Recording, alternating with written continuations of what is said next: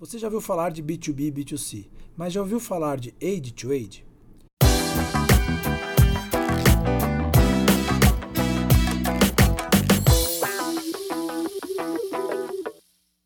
Quase todos os dias sou questionado por clientes e vendedores se os nossos treinamentos para equipes comerciais e o que ensinamos é B2B, venda de empresa para empresa, ou B2C, venda de empresa para pessoas. Esta dúvida é comum e, de fato, existem muitas diferenças entre estes dois processos. Quando vendemos uma solução, produto ou serviço para empresas, costumamos ter um maior grau de técnica e sofisticação, pois é preciso convencer mais pessoas durante um longo processo de compra e, por vezes, fazer ajustes técnicos na proposta. Já na venda direta, de empresa para pessoas, pode ocorrer de termos que convencer mais de uma pessoa. Um exemplo disso é a aquisição de um carro por uma família ou um vestido de noiva, em que outras pessoas, além do decisor, estão envolvidos e a carga emocional, nesses casos, é bem maior. Agora que falei de B2B e B2C, quero me concentrar no que alguns chamam de aid to aid, ou seja, venda de humano para humano. Há uma distribuidora de combustível famosa que cunhou o jargão. Aqui nós entendemos de humanologia e é este aspecto que gostaria de me aprofundar. Todo ser humano, no processo de decisão, seja B2B ou B2C, possui uma realização emocional como fundamento. Mesmo que intrinsecamente, grande parte de sua decisão tem como base as suas emoções. Temos que considerar que o processo de vendas B2B e B2C são bastante distintos. Porém, a conexão com o seu interlocutor ou comprador é universal e está baseada em suas realizações emocionais, fazendo com que seja uma obrigação de qualquer bom vendedor descobri-las.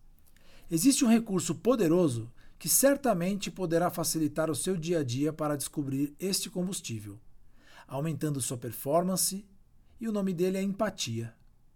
É fundamental que nos coloquemos legitimamente no lugar do outro. De fato, não é algo que passa a acontecer do dia para a noite mas é treinável.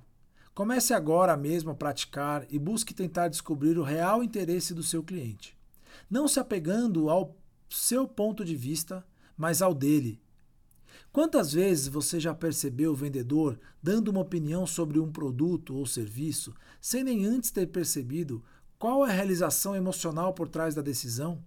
Opinando sem nenhuma empatia. Sabia que a maioria dos compradores de software escolhem as soluções das grandes marcas?